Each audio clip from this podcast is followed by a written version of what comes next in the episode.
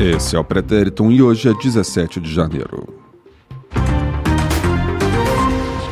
O ano 1773. O capitão James Cook se torna o primeiro a cruzar o Círculo Antártico. 1912, mais uma expedição ao Ant à Antártida. O Robert Scott, capitão Robert Scott, chega no Polo Sul um mês depois de Roald Amundsen, que foi o primeiro.